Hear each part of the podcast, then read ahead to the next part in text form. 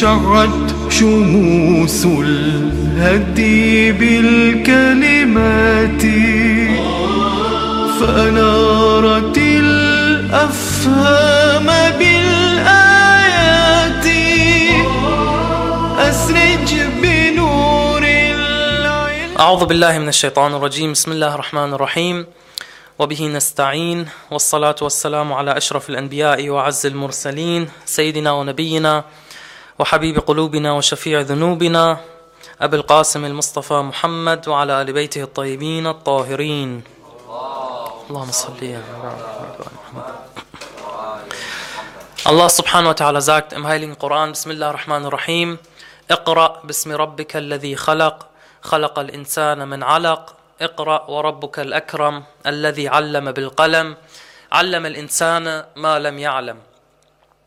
Und wie wir uns angewöhnt haben, möchten wir auch diese Veranstaltung oder diesen Vortrag ebenfalls mit unserem Bittgebet beginnen, mit dem wir Allah subhanahu wa ta'ala darum bitten, dass er unsere Herzen durch den heiligen Koran, inshallah, erleuchtet. Deswegen erheben wir alle unsere Arme zu Allah subhanahu wa ta'ala, unsere Hände im, im Dua zu Allah subhanahu wa ta'ala und bitten ihn, dass er bei der Heiligkeit des Korans und in, uns in, seinem, in unserem Vorhaben unterstützt.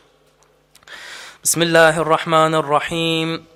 اللهم نور قلوبنا بالقرآن وزين أخلاقنا بالقرآن وأصلح أمورنا بالقرآن وفرج همومنا بالقرآن وأد ديوننا بالقرآن واشف مرضانا بالقرآن وارحم موتانا بالقرآن.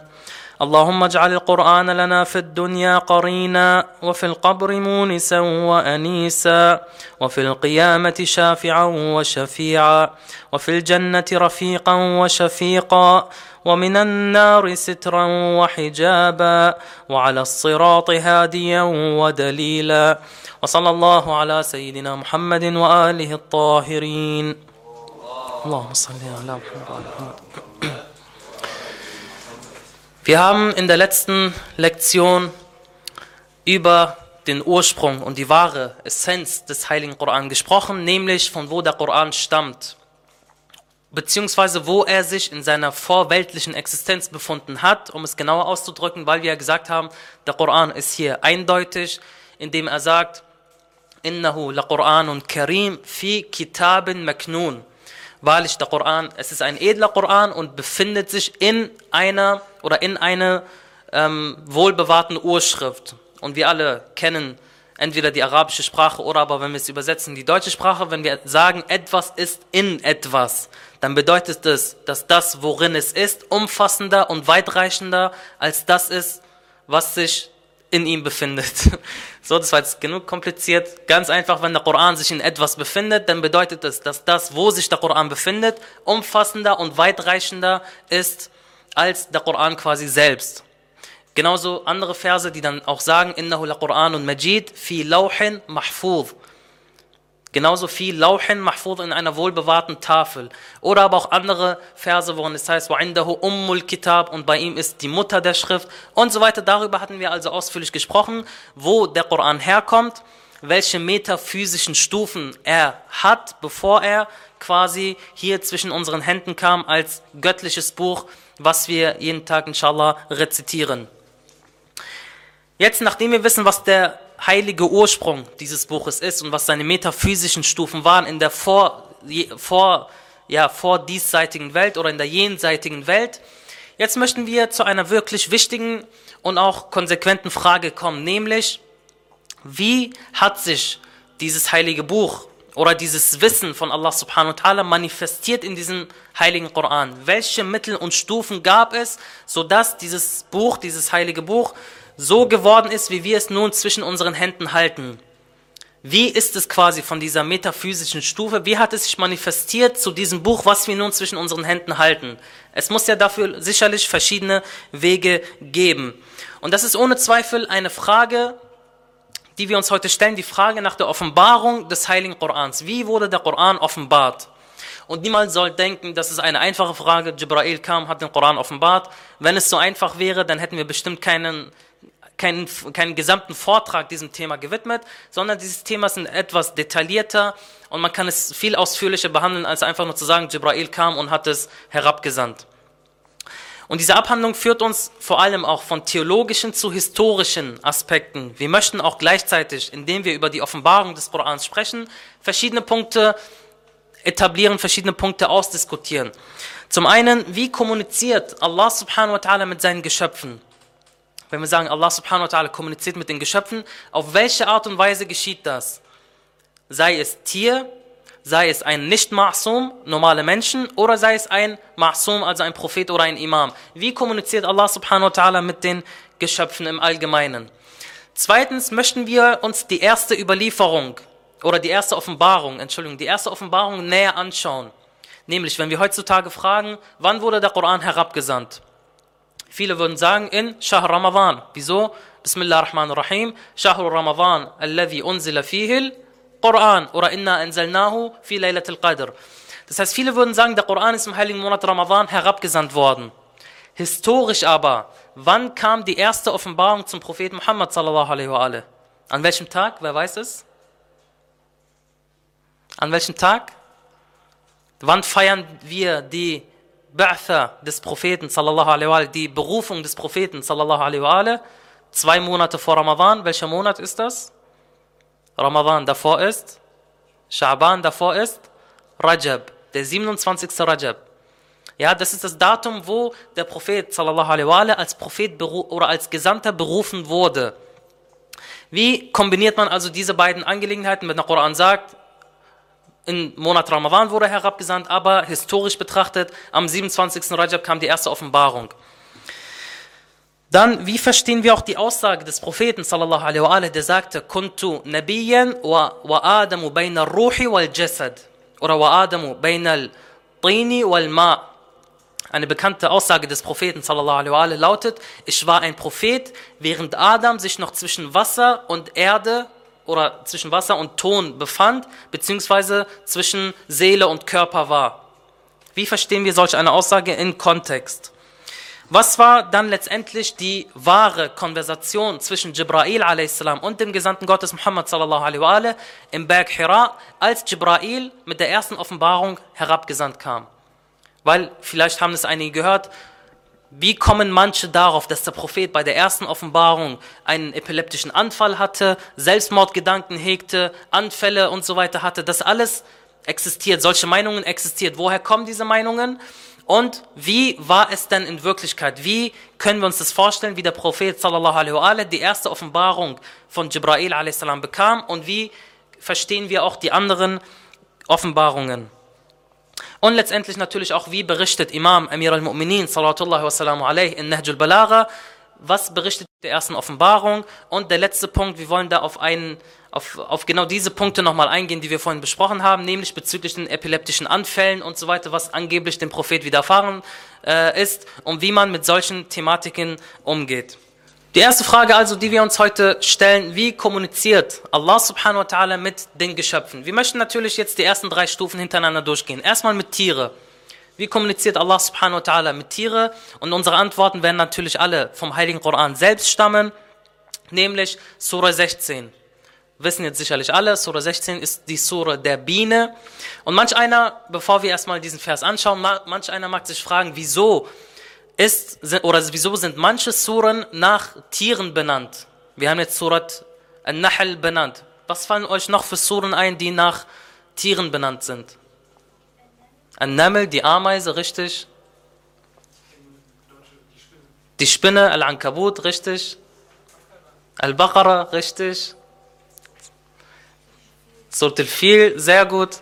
Also die Frage, die man sich stellen kann, wieso sind manche Suren nach Tieren benannt? Hier ist es eindeutig, Allah subhanahu wa ta'ala möchte den Menschen deutlich machen, oh du Mensch, dieses heilige Buch, dieser Koran diskutiert nicht nur deine Angelegenheit, die Angelegenheit des Menschen, dieses Buch ist hinabgesandt für die Welten. Dieses Buch diskutiert alle möglichen Existenzen, seien es Tiere, seien es Menschen, seien es Djinn, seien es Himmelskörper, Himmel, Erde. Dieses heilige Buch, niemals sollt ihr sagen, es ist nur ein Geschichtsbuch. Es ist eine Deutung aller Dinge. Darin ist Deutung für alle Dinge. Die Art und Weise, wie Allah subhanahu wa ta'ala mit den Tieren kommuniziert, finden wir in Surah 16, Vers Nummer 68. وَأَوْحَى وَأَوْحَى رَبُّكَ إِلَى النَّحْلِ أَنِ اتَّخَذِي مِنَ الْجِبَالِ بُيُوتًا Und dein Herr hat der Biene eingegeben, baue die Häuser in den Bergen und in den Bäumen und in dem, was sie erreichten. Hier lesen wir deutlich im Heiligen Koran Vers Auha, wa Auha Rabbuke, kommt von Wahi, kommt von Offenbarung, beziehungsweise von, in dem Fall, Instinkt. Wie kommuniziert Allah subhanahu wa ta'ala mit den Tieren? Indem er ihnen diesen Instinkt gibt, macht dies und jenes. Und die Tiere handeln dann dementsprechend danach. Also die erste Form ist eine ganz einfache Form, das ist der Instinkt bei den Tieren, das ist, wie Allah subhanahu wa ta'ala den Tieren etwas eingibt, wie sie zu handeln haben. Die zweite Gruppe, das sind die Nicht-Ma'sumin. Und hier kommen wir zu einem wichtigen Punkt. Viele von uns werfen, oder viele werfen den Anhängern der Rechtsschule der Ahlul Bayt vor, sie übertreiben doch mit den Imamen und sie sagen, die Imame würden Offenbarungen von Gott bekommen und so weiter. Viele von uns denken, Offenbarungen von Gott können nur zu Ma'sumin kommen, zu Propheten und zu, äh, ja, zu Propheten oder zu Gesandte und so weiter. Allah subhanahu wa ta'ala ist deutlich im Heiligen Buch und sagt, nein, es ist auch möglich, dass nicht Ma'sumin, dass auch Menschen, ganz normale Menschen, Offenbarungen von Gott bekommen können. Aber in welchem Fall, wie sieht diese Offenbarung dann aus? Auch dies finden wir im Heiligen Koran in Surah 28, Vers 7. وَأَوْحَيْنَا إِلَى أُمِّ مُوسَى أَنِ رْضَعِيهِ Auch hier haben wir den Wahi, nämlich, und wir gaben der Mutter von Moses ein, säuge ihn. Kam Jibrail a.s. zu der Mutter von Musa und hat gesagt, säuge ihn? Nein. War die Mutter von Musa eine Prophetin? Nein. War sie Ma'sum? Nein. Hier in dem Fall, diese zweite Form der Eingebung ist, dass Allah subhanahu wa ta'ala dir einen bestimmten Gedanken in deinen Kopf legt und du handelst dann danach. Und das kann jeden von uns treffen. Das kann jeden von uns treffen. Vielleicht haben es manche erlebt, dass sie mal eine Frage gefragt wurden und sie antworten und denken sich danach, man, diese Antwort war viel zu gut. War das überhaupt meine Antwort? Es gibt manche Fälle, wo man sich fragt, wo habe ich gerade dieses Wissen her, woher weiß ich das eigentlich? Vielleicht ist es einigen Mal passiert, das kann durchaus sein und es ist ohne Zweifel möglich, dass auch man, dass Allah subhanahu wa ta'ala manchen Menschen bestimmte Gedanken in den, ins Herz legt oder in die Seele einhaucht und diese dann danach handeln. Genauso wie wir im Heiligen Koran sehen, bei Maryam beispielsweise, bei bei Maryam natürlich dann noch ausgeweiteter, aber bei der, das beste Beispiel ist die Mutter von Musa a.s. Und dementsprechend, wenn euch jemand sagt, Ihr behauptet, dass die Imame Offenbarungen erhalten. Wir sagen nein. Wir sagen nicht, dass die Imame Offenbarungen, göttliche Offenbarungen von Jibrail direkt erhalten. Wir sagen aber, dass die Imame Ilham bekommen. Das ist diese zweite Form der Eingebung, nämlich Ilham. Das erste war quasi Instinkt. Das, das erste war Instinkt. Das zweite ist Eingebung, also Ilham. Ohne ein Mittel, ohne Jibrail oder irgendwas anderes. Allah subhanahu wa ta'ala legt dir einen bestimmten Gedanken direkt ins Herz. Und wir sagen, die Imame der Ahlul Bayt, sallallahu wasallam alaihim, wenn es schon bereits für die Mutter von Musa so war, dass sie solch eine Eingebung bekommen kann, kann dann etwa die Familie von Muhammad sallallahu wasallam alaihi so, so etwas nicht bekommen? Das ist nicht möglich. Ja, damit kann man immer dann sehr gut argumentieren. Deswegen die Gelehrten der Rechtsschule der Ahlul sagen, die Propheten bekommen Offenbarungen und die Imame bekommen Eingebungen. Ja, das heißt, wir haben jetzt erstmal die Kommunikation mit den Tieren durch Instinkt, die Kommunikation mit Nicht-Ma'sumin durch Eingebung und jetzt kommen wir zu der dritten und wichtigen Stufe, nämlich die Kommunikation mit Propheten bzw. mit Ma'sumin. Und auch hier gibt es drei verschiedene Formen. Das heißt, wir können uns das quasi aufschreiben. Erstens Instinkt, zweitens Eingebung, drittens Kommunikation mit Propheten und jetzt 3.1 quasi. 3.1, die erste Form der Kommunikation mit Propheten ist, mit, ist äh, wie es im Arabischen heißt, min wara'i hijab, also hinter einem Vorhang oder hinter einer Bedeckung. Wie kann man sich das vorstellen? Musa a.s. kam Jibrail zu ihm und hat mit ihm gesprochen? Nein, Musa ist oder Musa wird betitelt als Kalimullah, derjenige, mit dem Allah subhanahu wa ta'ala gesprochen hat. Wie war oder wie kann man sich aber dieses Sprechen vorstellen? Allah subhanahu wa ta'ala, hier sagen die Gelehrten, Allah subhanahu wa ta'ala erschafft eine Stimme, die zum Propheten Musa a.s. spricht. Wieso? Können wir sagen, Allah subhanahu wa ta'ala hat eine Stimme? Können wir das sagen? Wieso? Wieso können wir nicht sagen, Allah subhanahu wa ta'ala hat eine Stimme? Richtig, richtig, genau so ist es. Nämlich, wenn wir sagen, er hat eine Stimme, dann würden wir ihn definieren. Und der Fürst der Gläubigen, sallallahu wasallam alaihi, beschreibt es wunderschön in Nahj al-Balagh in der ersten Predigt. Und wer ihn definiert, der hat, oder wer ihn beschreibt, der hat ihn definiert. Und wer ihn definiert, der hat ihn eingegrenzt. Und wer, wie können wir einen Gott anbeten, der eingegrenzt bzw. der definiert wurde? Deswegen, wenn Allah subhanahu wa ta'ala mit seinen Geschöpfen kommuniziert, auf dieser ersten Ebene min wara'i hijab, dann indem Allah subhanahu wa ta'ala eine Stimme erschafft, die zum jeweiligen Propheten spricht.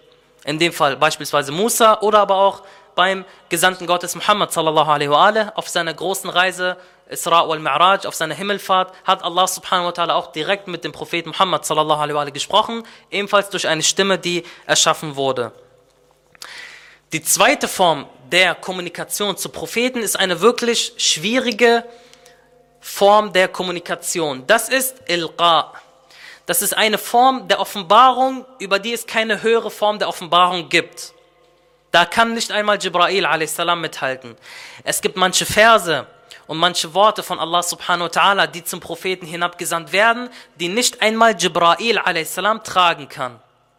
Was verstehen wir darunter? Wenn Jibrail zum Propheten kommt mit bestimmten Worten, dann kommt er mit diesen Worten und mit ihrer vollständigen Bedeutung und Gewicht, die diese Worte haben. Manche Worte kann niemand sonst tragen, außer der Prophet Muhammad sallallahu alaihi wa alaihi selbst. Und der, dessen Seele gleich ist, Ali ibn Abi Talib sallallahu alaihi Beispielsweise Surat al-Fatiha. Beispielsweise der Thronvers, Ayat al-Kursi. Beispielsweise die letzten Verse von Surat al-Baqarah. All das sind Verse und Suren, die Jibrail a.s. nicht zum Propheten sallallahu alaihi gebracht hat, sondern die durch diese Form der Offenbarung zum Propheten kamen, nämlich durch Ilqa. Was passiert hier? Allah subhanahu wa ta'ala flößt der reinen Seele des Gesandten Gottes diese Worte und diese Offenbarung direkt ein, ohne Mittel. Allah subhanahu wa ta'ala legt diese Offenbarung und diese Worte direkt in das Herz bzw. in die Seele des Gesandten Gottes Muhammad sallallahu alaihi wa Und die Sahaba selber haben beschrieben, dass sie immer gewusst haben, wann eine Offenbarung direkt in die Seele des Gesandten Gottes hinabgesandt wurde und wann Jibrail zu ihm kam. Es gibt hier zahlreiche Überlieferungen, einmal von Imam Amir al-Mu'minin, von Imam al-Sadiq, von manchen Sahaba, die dies berichtet haben. Imam Ali ibn Abi Talib alayhi, beispielsweise sagte einmal sinngemäß in einer Überlieferung, als Surat al-Ma'ide, Surat al-Ma'ide ist welche Sura, welche Nummer? Fünf, richtig. Als Surat al-Ma'ida hinabgesandt wurde, sah ich, wie, sie, wie, sich die Farbe des Gesichts des Gesandten Gottes Muhammad sallallahu alaihi wa verändert hat. Und das Kamel, auf dem er geritten ist, wurde nervös. Und in diesem Moment sprach der Gesandte Gottes, sallallahu alaihi wa die göttliche Offenbarung ist direkt in meine Seele eingehaucht worden. Das heißt, man sah schon am Propheten, man sah den Propheten an, wann eine Offenbarung direkt in seine reine Seele eingeflößt bzw. eingehaucht wurde. Und deswegen sagten auch manche Sahaba, dass sie an seinem Zustand immer erkannt haben, wie die Offenbarung zum Propheten kam. Und einmal fragte auch Surara, das war ein Gefährte von Imam al-Baqir, Imam al-Sadiq a.s. Surara fragte einmal Imam al-Sadiq, hat der Prophet sallallahu alaihi wa jemals geschwitzt, also war er angestrengt, wenn er die Offenbarung bekam? Und der Imam sagte, ja, nämlich genau dann, wenn die Offenbarung direkt in seine Seele eingegeben wird. Das heißt, wenn es solche Worte und wenn es solche, wenn, wenn es solche Worte sind, die solch ein Gewicht haben, sodass nicht mal Jibrail a.s. diese Worte tragen kann, dann ist es so, dass Allah subhanahu wa ta'ala diese Worte direkt in die Seele des Gesandten Gottes einhaucht. Und der Prophet sagte selber, ich merke mir diese Worte und ich, werde, und ich vergesse sie niemals. Genauso wie wenn Jibrail zu ihm kommt und ihm diese Worte sagt, dann rezitiert der Prophet diese Worte und sagt, danach habe ich diese Worte nie wieder vergessen. Und natürlich die dritte Art der Kommunikation, also wir haben gesagt, die erste Form war min wara'i hijab, hinter einem Vorhang, in dem beispielsweise eine Stimme erschaffen wird. Die zweite Art ist direkte Eingebung, Ilqa. Übrigens, der Heilige Koran sagt selber auch in Surah 73, Vers 5, Inna sanulqi alayka qawlan thaqila.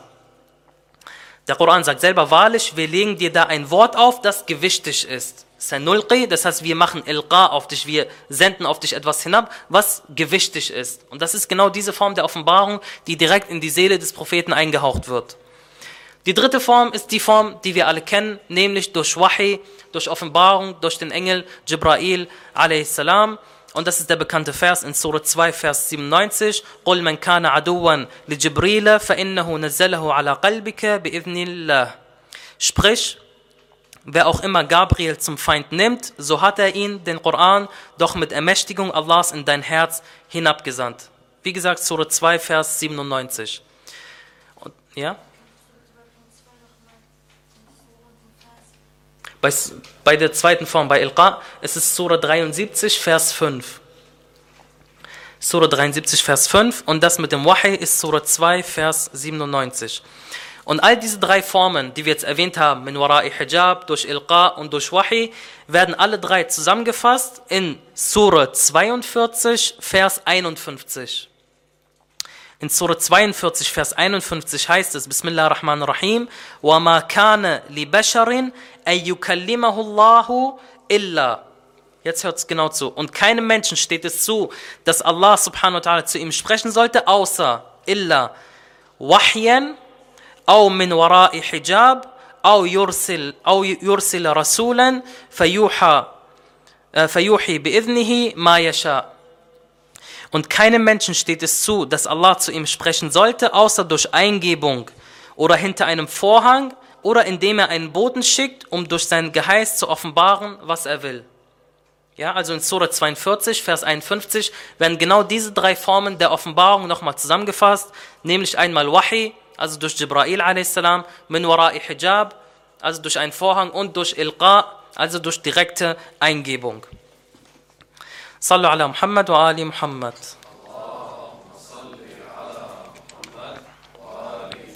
Ist zunächst einmal bis hierhin alles deutlich? Die verschiedenen Formen, wie Allah subhanahu wa ta'ala mit den Geschöpfen kommuniziert. Es ist nämlich nicht so einfach, wie sich alle das vorstellen, immer durch Jibrail, sondern es gibt wirklich verschiedene Formen, die jede Existenz und jedes Wesen betreffen können. Kann jetzt jemand diese Formen wiederholen? Hat sich das jemand so schnell eingeprägt? Mit den Tieren, wie erfolgt da die Kommunikation? Durch Instinkt. Mit, durch, ähm, mit Nicht-Ma'sumin, wie? Durch Eingebung. Mit dem Propheten auf drei verschiedene Arten. Die erste ist Jibrail, richtig? Und Ilqa, direkte Eingebung und Min wara'i hijab durch einen Vorhang, richtig. Salat für euch selber.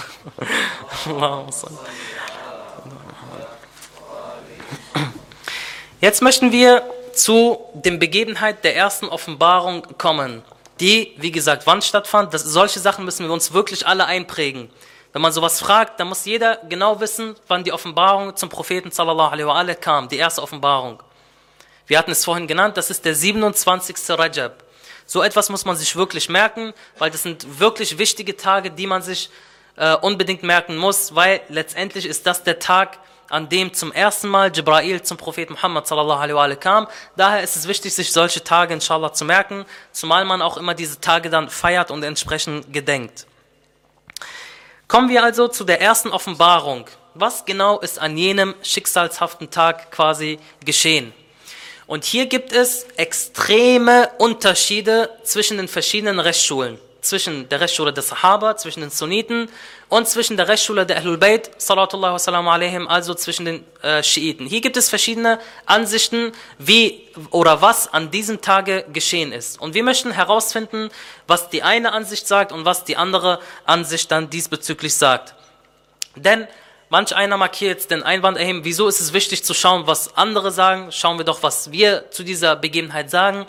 Wir sagen natürlich, ist es wichtig, weil der Prophet oder die Person, über die wir hier sprechen, das ist unser Prophet. Das ist der Prophet Muhammad sallallahu alaihi wa der Prophet, der für die Menschen und die Djinn entsandt wurde. Der Prophet, der als Barmherzigkeit für die Welten gesandt wurde. Der Prophet für die Sunniten, der Prophet für Schiiten, der Prophet für alle Muslime.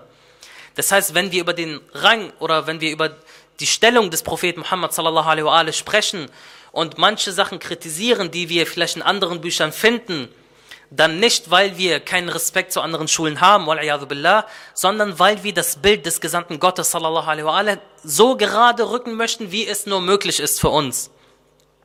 Letztendlich, diese, jeder von uns trägt die Verantwortung, dass der Prophet, dem er jeden Tag im Gebet sagt, dieser Muhammad sallallahu alaihi wa wie wird er in den Medien dargestellt? Wie wird er in anderen Büchern dargestellt? Was sagt man denn über ihn in anderen Schulen? Und was sagen wir über ihn, beziehungsweise wie er die Offenbarung bekam?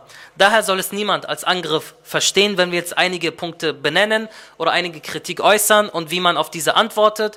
Wir haben hier öfters deutlich gemacht, dass die Muslime alle eins sind. Und ich habe hier, Alhamdulillah, auch mehrmals die Nachricht dann oder das Feedback bekommen, dass auch viele sunnitische Geschwister entweder hier anwesend sind oder dies durch die Videos äh, auch äh, äh, schauen, die Vorträge. Daher möchten wir auch natürlich hier betonen, dass wir in keinster Weise jemanden äh, verletzen möchten mit diesen Aussagen. Aber wie gesagt, es ist eine wissenschaftliche Analyse. Wir möchten schauen, wie der Prophet sallallahu in anderen Büchern dargestellt wird. Und dann auch zu, der, zu dem Ergebnis kommen, was dann äh, aus diesem Bild für Sachen entstanden sind, die sich dann verbreitet haben. Also, wenn jetzt beispielsweise, stellen wir uns vor, ein Nichtmuslim kommt und möchte sich über den Propheten direkt erkundigen.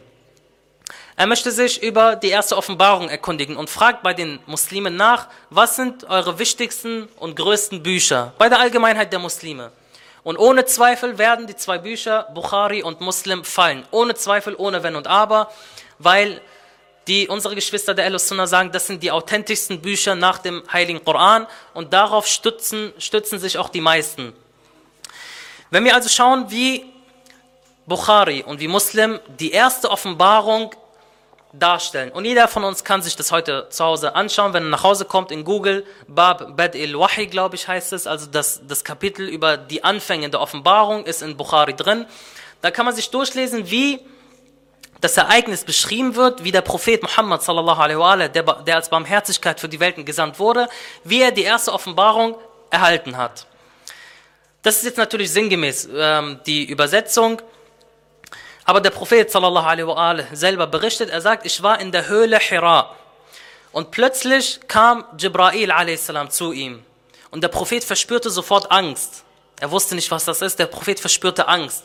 Und Jibrail kam zu ihm und sagte, Iqra, lies. Und der Prophet, oder der Prophet sallallahu alaihi wa sagte, Ma ana biqare oder lässt du biqare, also ich kann nicht lesen oder was soll ich lesen? Und Jibrail sagte, lies. Und er sagte, aber ich kann nicht lesen. Und dann heißt es, dass Jibrail zum Propheten kam und ihn gegen, gegen quasi den Felsbrocken gedrückt hat und hat gesagt, lies. Und der Prophet sagte, ich weiß nicht, was soll ich lesen? Iqra bismi rabbika alladhi khalaq. Dann, als die Offenbarung wegkam, hat der Prophet sallallahu alaihi wa billah, er hat dann sich die Gedanken gemacht und sagte, das ist der Tag, vor dem ich mich am meisten gefürchtet habe. Ist das der Tag, wo ich jetzt verrückt geworden bin? Das ist alles nachzulesen in diesen Büchern. Der Prophet hat sich gefragt, bin ich jetzt verrückt geworden? Und Tabari, der große Islam-Historiker, sagt sogar, geht sogar so weit, erweitert das sogar und sagt, der Prophet sallallahu alaihi wa war so verwirrt in diesem Augenblick, dass er daran gedacht hat, sich vom Berg runterzustürzen und Selbstmord zu begehen. Der Prophet sallallahu alaihi wa war also verwirrt, wusste nicht, was los ist, er hatte Angst, er hatte Furcht, er ging zu Khadija a.s. Er sagte, oh Khadija, ich fürchte, der Tag ist gekommen, vor dem ich mich am meisten gefürchtet habe. Und sie sagte, was ist passiert, O Muhammad? Er sagte, ich fürchte, dass ich verrückt geworden bin. Ich habe eine Gestalt gesehen, die zu mir gesprochen hat. Sie sagte, O Muhammad, kann es sein, dass es vielleicht die Einflüsterung oder die Beeinflussung der Satane sind? Aber nein, O Muhammad, das kann nicht sein. Du bist ein guter Mann. Komm, leg dich auf meinen rechten Schoß. Siehst du den Engel oder das, was du gesehen hast? Er sagte, nein. Leg dich auf meinem Schink, äh, linken Schoß. Siehst du es? Er sagte, nein.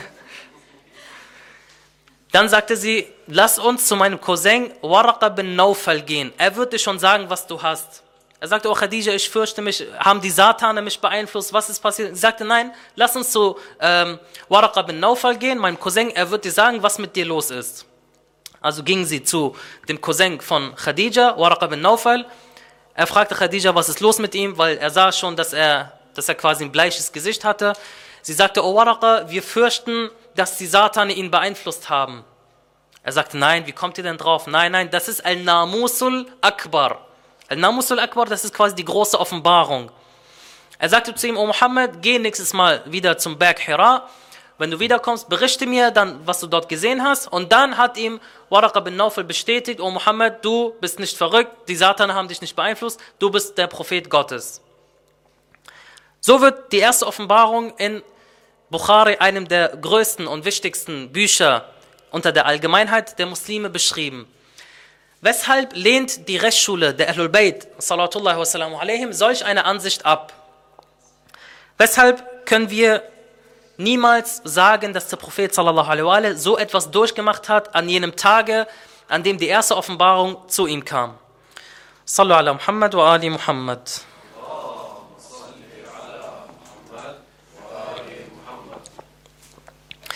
Daher lasst uns schauen, wieso die Rechtsschule der Ahlul Bayt, sallallahu wassalamu alaihim, solch eine Ansicht zurückweist und mit aller Deutlichkeit auch kritisiert und sagt, das ist niemals so passiert und kann auch nicht so passiert sein. Wieso?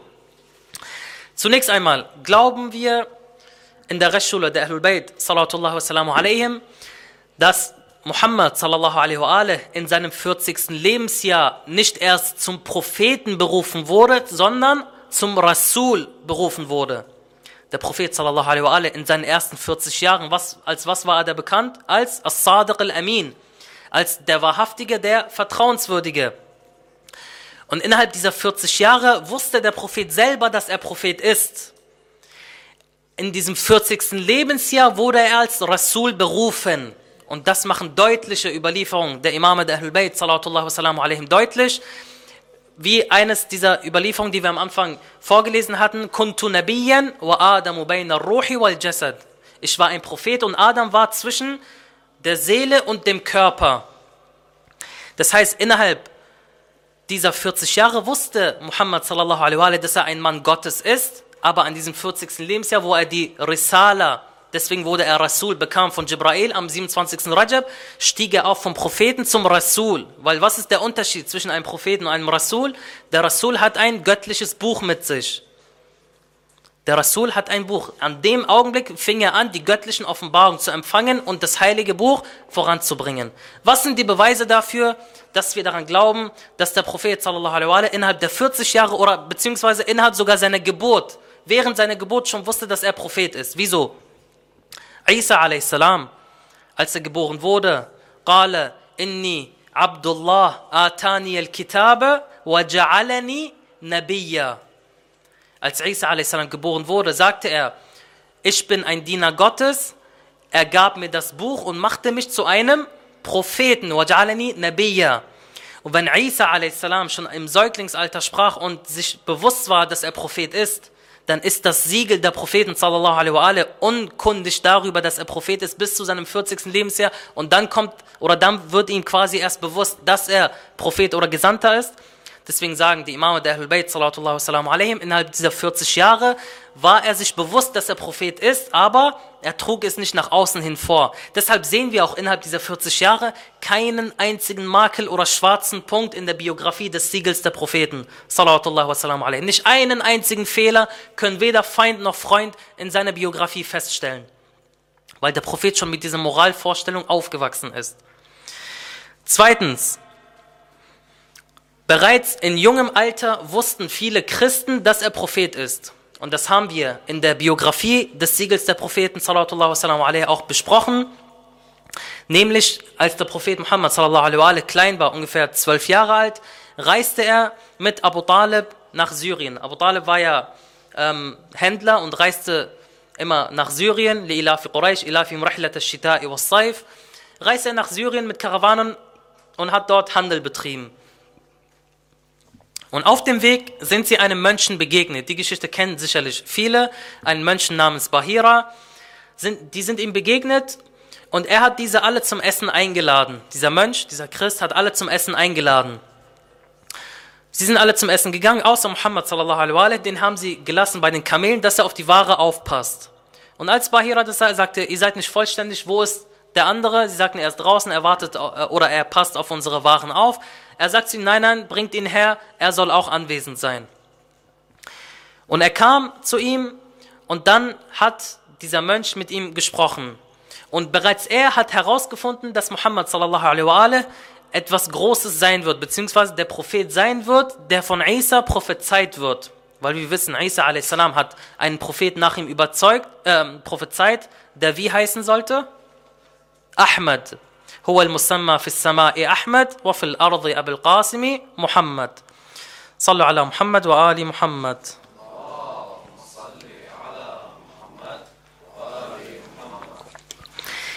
Er sah außerdem ein Merkmal, was er zwischen seinen Schultern hatte. Der Prophet sallallahu alaihi wa sallam hatte ein Merkmal zwischen seinen Schultern und das war bekannt als das Merkmal der Propheten. Und übrigens gibt es auch ein Merkmal für die Imame und das ist auch das, woran Imam al-Mahdi ajalallahu ta'ala faraj al-Sharif erkannt wird, nämlich genau an diesem Merkmal, was er zwischen den Schultern dann hat. Und er wollte den Propheten testen. Er sagte, ich beschwöre dich bei Allat wal Uzza, dass du mir folgende Fragen beantwortest. Lat und Uzza waren Götzen, die zur damaligen Zeit bekannt waren oder die besonders beliebt waren. Damals gab es Allat wal Uzza und Hubal, das waren so die größten Götzen der damaligen Zeit. Und dieser Mensch sagte, ich beschwöre dich bei Allat wal Uzza. Und Muhammad sallallahu alaihi wa sallam, in jungem Alter sagte er, erwähne nicht diese zwei Namen vor dir, vor mir, denn es gibt nichts, was ich so hasse wie diese zwei Götzen. Erwähne diese Namen nicht. Das war schon ein zweites Zeichen. Und das dritte war, als er ihm etwas geben wollte als Sadaqa, als Spende, er sagte, wir nehmen keine Spenden an. Und das ist ebenfalls ein Zeichen der Propheten, dass sie keine Spenden, keine Sadaqa annehmen. Dementsprechend hat dann dieser Bahira zu Abu Talib gesagt, oh Abu Talib, achte gut auf ihn, denn dieser junge Muhammad, mit ihm wird etwas Großes passieren. Er ist der Auserwählte Gottes, den Isa, den der Prophet Isa prophezeit hat. Das heißt, es gab schon einige, die wussten, dass mit dem Prophet Muhammad sallallahu alaihi wa dass er eine besondere und großartige Person ist, die später Prophet wird, aber es wurde erstmal zurückgehalten. Drittens natürlich, das hatten wir vorhin erwähnt, jeder wusste der Rang des Propheten Muhammad sallallahu alaihi bevor er die Offenbarung bekam, die erste Offenbarung bekam, dass er einen feinen Ruf hatte, dass er der Vertrauenswürdige war, der Wahrhaftige und als dieser Hajar al-Aswad, der schwarze Stein, ihr kennt sicherlich die Geschichte mit dem schwarzen Stein, als sich viel, vier Stämme gestritten haben, wer den schwarzen Stein zur Kaaba trägt. Und sie waren sich nicht einig und sie haben sich gestritten, wollten sich fast die Köpfe einschlagen bis sie dann gesagt haben, okay, der Nächste, der durch, der hierher kommt zur Kaaba, er soll entscheiden, wie wir das Problem lösen und den schwarzen Stein zur Kaaba tragen. Und niemand als Muhammad sallallahu alaihi wa alaihi, der dann sagte, legt diesen schwarzen Stein auf ein Tuch und jeder von den vier Stämmen soll einen Vertreter auswählen, der eine Seite von diesem Tuch trägt. Und ihr sollt ihn gemeinsam zur Kaaba tragen und ich werde ihn aufheben und dahin tun. Und so hat er das Problem quasi gelöst, ohne weitere Probleme zu schüren. Und der vierte Punkt und einer der deutlichsten Punkte ist, dass die Imame der Ahlul Bayt sallallahu und der Prophet selber sagten, dass er, bevor er als Rasul als Rasul berufen wurde, als Gesandter berufen wurde, innerhalb dieser 40 Jahre viele Träume von den Offenbarungen hatte. Träume von den Offenbarungen. Wie Ibrahim a.s. beispielsweise Träume hatte, dass er, seinen, dass er seinen Sohn opfern sollte. Das heißt, eine weitere Form der Kommunikation ist durch Träume. Und der Prophet sallallahu alaihi hat innerhalb dieser 40 Jahre auch viele Träume von den Offenbarungen gehabt. Also, jetzt, nachdem wir gesehen haben, der Prophet sallallahu alaihi erstmal, an jenem Tage ist ihm nicht da erst bewusst geworden, dass er ein Mann Gottes ist, sondern sondern ihm ist hier bewusst geworden, okay, jetzt steige ich vom Prophet zu Rasul auf. Jetzt kommen die göttlichen Offenbarungen zu mir. Was ist aber in dieser Nacht jetzt erst oder in diesem Tage erstmal geschehen? Wie kam die Offenbarung zum Propheten und was ist genau in der Höhle passiert? Jibrail a.s. kam zum Gesandten Gottes Muhammad sallallahu alaihi wa und wir rezitieren jetzt genau gemeinsam, was geschehen ist. Er sagte zu ihm, was sagte zu ihm? Iqra. Richtig? Nein. Was sagt nochmal? Jibrail kam zu ihm. Er bringt ihm die erste Sura. Er sagt zu ihm, Iqra, falsch. Das ist der Knackpunkt. Wieso nicht? Jede Sura beginnt mit was? Bismillah ar-Rahman ar-Rahim.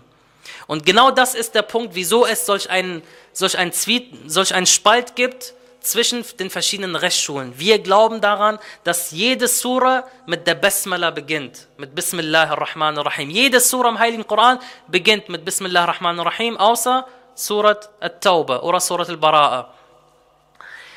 Das heißt, wenn, als Jibrail zum Propheten kam, waren nicht die ersten Worte Iqra, sondern die ersten Worte waren erstmal Bismillah ar-Rahman ar-Rahim. Und hatte der Prophet ein Problem mit Bismillah ar-Rahman ar-Rahim? Nein.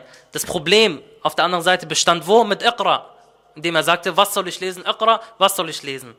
Das heißt, das ist eines der wichtigsten Punkte. Erstmal, die ersten Worte, die er an ihn richtete, waren nicht Iqra, sie waren Bismillah ar-Rahman ar-Rahim. Im Namen Allahs, des Alabamas, des Barmherzigen. Damit beginnt jede Sura und jede Basmala ist ein Bestandteil der jeweiligen Sura.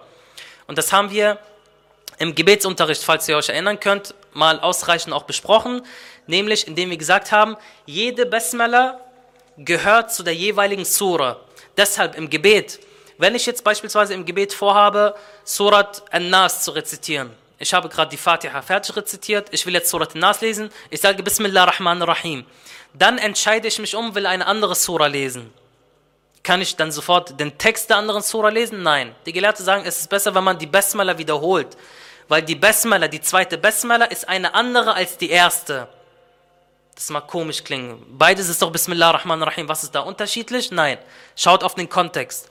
Beispielsweise Bismillah Rahman Rahim, Qul Allahu Ahad. Im Namen Allahs des Alabamas des Barmherzigen, sprich, er ist Allah der Einzige. Die andere Surah beispielsweise, im Namen Allahs des Alabamas des Barmherzigen, beim Nachmittag oder bei der Zeit. Jede Basmala hat einen bestimmten Kontext, nämlich der nächste Vers, der daraufhin folgt. Vom Wortlaut sind sie gleich, ohne Zweifel. Bismillah Rahman Rahim. Aber jede Basmala hat einen bestimmten Kontext, der zu dieser Sura alleine passt. Ist es verständlich? Das hatten wir damals äh, diskutiert gehabt. Genauso, wenn wir zu, dem, zu der Sura Al-Alaq kommen, Surat Al-Alaq, Bismillah Ar-Rahman Ar-Rahim, Iqra, Bismi Rabbika alladhi khalaq. Im Namen Allahs des Alabams des Barmherzigen, lies. In wessen Namen soll ich lesen? Im Namen Allahs des Alabamas des Barmherzigen. Lies im Namen deines Herrn. Daher die ersten Offenbarungen waren Bismillah Rahman Rahim nicht vergessen. Viele kommen und sagen direkt Iqra. Nein, gemäß der Rechtsschule der Ahlul war das nicht so. Was ist aber in Wirklichkeit geschehen? Imam Amir al-Mu'minin, sallallahu wassalamu alayh, beschreibt es wunderschön in Nahjul Balagha. Er sagt, ich folgte dem Propheten zum, äh, zum, ähm, zum, zu der Höhle Hira wie das Kind eines Kamels seinem Vater folgen würde. Ich folgte ihm und als Jibrail kam, sah der Prophet eine, eine Herrlichkeit und eine Pracht vor sich und er strahlte. Und er sagte, und wir haben einen, Ruch, einen Geruch vernommen, der noch nie, oder wie heißt es genau, und er roch den schönsten und reinsten Duft, den er je gerochen hatte. Als Jibrail da bei ihm war, sah er die Herrlichkeit und Schönheit Jibrails und roch den schönsten Duft, den er jemals gerochen hatte.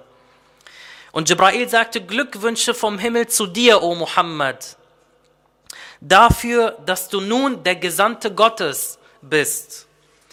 Dass du nun der Gesandte der zwei Gewichtigen bist, Al-Jinn wal-Ins, die Jinn und der Menschen. Dann hat Jibrail a.s. seinen Flügel auf die Erde geschlagen und Wasser quoll daraus hervor. Er sagte, O Muhammad, verrichte deinen Wudu mit diesem Wasser. Und dem Prophet ward eingegeben, wie er den Wudu verrichtet. Und dann begann die, begann die Offenbarung, Bismillah ar-Rahman ar-Rahim, Iqra, Bismi Rabbika alladhi khalaq. Wieso? Das wird bestätigt auch noch von anderen Quellen, wo gesagt wird, der Prophet sallallahu alaihi wa hat niemals einen Vers vom Koran rezitiert, außer er war auf Wudu. Er war auf Bahara, er war auf Reinheit und seine gesamte Existenz ist Reinheit. Salawatullah wa salamu alaihi. Sallu ala Muhammad wa ali Muhammad.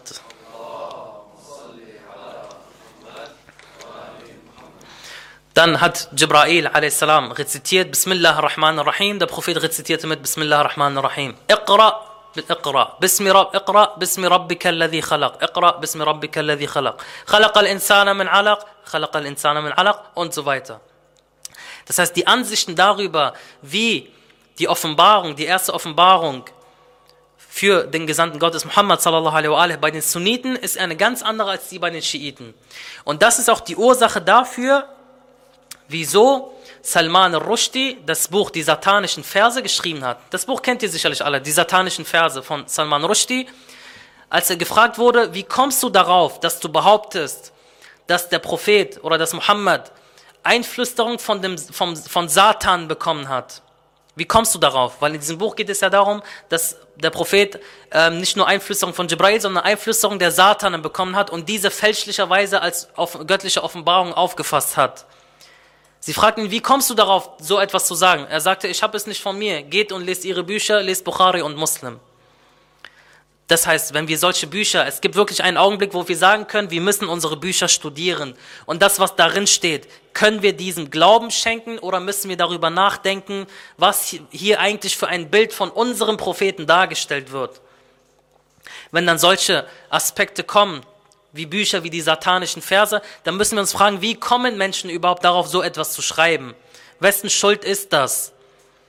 Und dann müssen wir zu diesem Punkt kommen und sagen, Nichts ist 100% authentisch außer der heilige Koran. Und wenn wir an den Koran festhalten, dann würden wir niemals zu solch einem Ergebnis kommen, indem wir behaupten, der Prophet hätte eine Wahnvorstellung, hätte epileptische Anfälle bekommen, hätte Selbstmordgedanken. Wir haben dich als Barmherzigkeit für die Welten entsandt. Und wieso ist das nochmals problematisch? wenn wir sagen, der Prophet sallallahu alaihi wa war sich nicht mal bei seiner ersten Offenbarung sicher, ist es jetzt ein satanischer Einfluss, ist es Gott, wie können wir dann sagen, dass seine gesamte Botschaft authentisch ist? Vielleicht ist irgendwann wieder was dazwischen gekommen. Wer kann uns das versichern? Wer kann uns das garantieren? Wenn wir sagen, schon beim ersten, bei der ersten Offenbarung wusste er nicht, was diese Offenbarung ist, von wem sie stammt. Wie können wir dann sagen, dass seine letzte Offenbarung authentisch ist?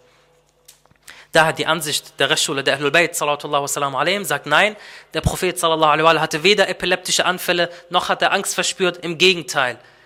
Die Barmherzigkeit Gottes hat ihn vollkommen erreicht und vollkommen getroffen und sein Herz wurde erweitert für diese gesegnete Botschaft und er sah den Engel Jibrail in seiner schönsten Gestalt und er roch den schönsten Duft von ihm. Der Prophet sallallahu alaihi hatte keine Angst davor oder hatte keine epileptischen Anfälle und wurde auch nicht gegen eine Wand gedrückt, sondern es war die Barmherzigkeit Gottes und es waren die Worte Allah subhanahu wa ta'ala, die vom Herz des Siegels der Propheten schrittweise über 23 Jahre durch seine Zunge den Menschen offenbart wurden. Daher bitten wir Allah subhanahu wa ta'ala uns darum zu helfen, dass wir das Bild über das Siegels der Propheten zurechtrücken können und dass wir die wahre Botschaft und den wahren Kern des Propheten Muhammad wahren können, nämlich diesen heiligen Koran, den er innerhalb von 23 Jahren quasi vom Herzen zu, über die Zunge zu uns hinausbrachte. Und auf diesen Koran gilt es inshallah aufzupassen und darum bemühen wir uns inshallah mit aller Stärke und aller Kraft. وآخر دعوانا أن الحمد لله رب العالمين وصلى الله على محمد وعلى آل بيته الطيبين الطاهرين.